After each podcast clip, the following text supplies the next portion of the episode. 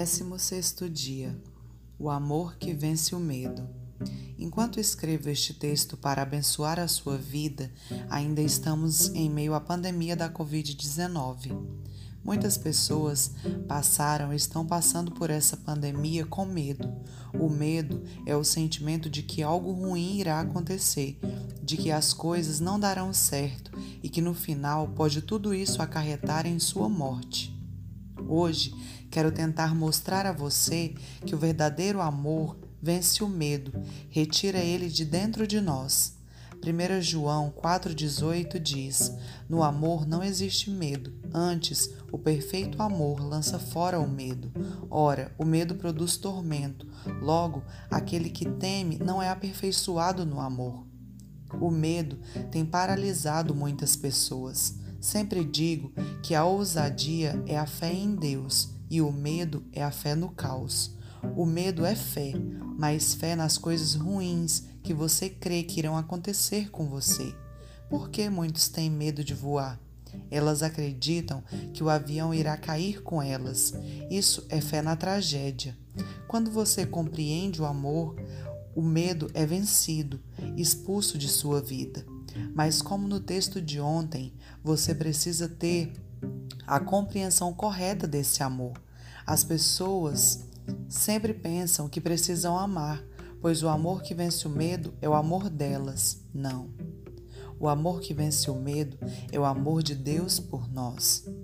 Já disse que o filho pródigo voltou para a casa do pai e quis ser tratado como um dos empregados. Ele voltou para a casa do pai para pedir um emprego, mas quando o pai o avistou, ele correu, o abraçou, beijou e o aceitou de volta.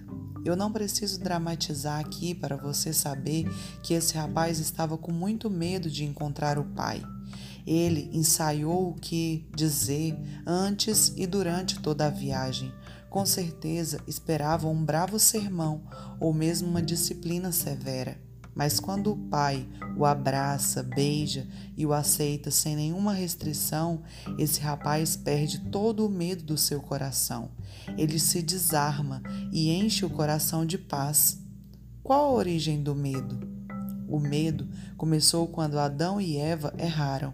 Deus havia dito que eles poderiam comer de todas as árvores do jardim, mas disse também para não comerem de uma delas e que, caso comessem, eles morreriam. Veja, o aviso de Deus era um cuidado por suas vidas. Mas, mesmo sendo avisados, eles comeram. E qual a consequência do erro deles? Gênesis 3,10 diz: Ele respondeu Ouvi a tua voz no jardim, e porque estava nu, tive medo e me escondi. A origem do medo foi o medo de Deus, como Deus havia dito que se eles comessem iriam morrer, e como comeram e não morreram, eles pensaram: quando Deus nos encontrar, nos matará. Sempre que cometemos erros, o medo é instaurado em nosso coração e tendemos a nos esconder e a fugir. Por quê? Porque temos medo de encarar uma situação que nós estamos errados. Agora veja, como o amor vence o medo? Quando você compreende que Deus é aquele pai do filho pródigo que ama tanto o filho que ele aceita, mesmo tendo feito algo errado, mesmo voltando para casa em uma condição deplorável, isso vence o medo em seu coração. Alguns sentimentos vêm em nossa vida quando fazemos coisas erradas: a acusação, a condenação e a falta de paz. Com certeza, o filho pródigo se sentia acusado de ter desejado a morte do pai, de ter pego a sua herança e gastado de maneira irresponsável, e também se sentia condenado por ter sido capaz de fazer tamanha maldade e, consequentemente, por essas questões, perdeu a sua paz. Com Adão e Eva não foi diferente. Eles se sentiram tão condenados e acusados que se esconderam de medo de Deus que paz eles tinham naquela hora? Quem tem paz esperando a morte chegar?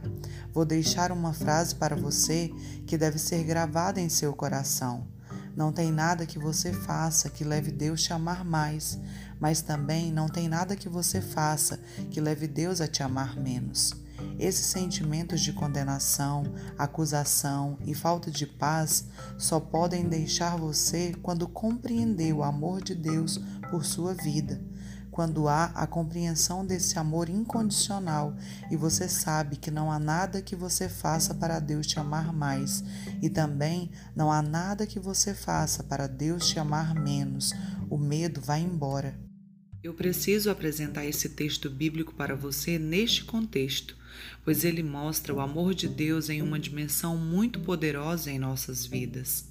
Romanos 8, 32 ao 35 diz: Aquele que não poupou o seu próprio filho, antes por todos nós o entregou, porventura não nos dará graciosamente com ele todas as coisas?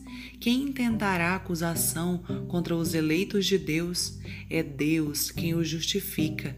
Quem os condenará? É Cristo Jesus quem morreu, ou antes, quem ressuscitou, o qual está à direita de Deus e também intercede por nós.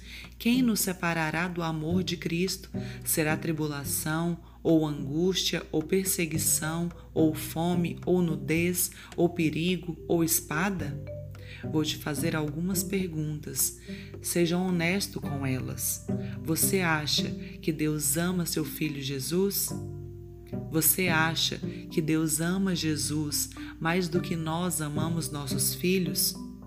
Então veja, se suas respostas foram sim, temos algo muito poderoso aqui, pois Deus entregou Jesus à morte, o seu único filho, a quem ele amava muito por amor a nós. Uau! Então, ele me ama mais do que ama Jesus. O amor de Deus por você é tão grande que ele entregou o que ele tinha de mais precioso. O que ele pode te negar depois de ter feito tamanho ato de amor? Por isso que se você continuar lendo o texto, verá que baseado neste grande amor de Deus, não pode haver mais acusação, pois é Jesus que nos justifica. Não pode ter mais condenação, pois Jesus morreu em nosso lugar.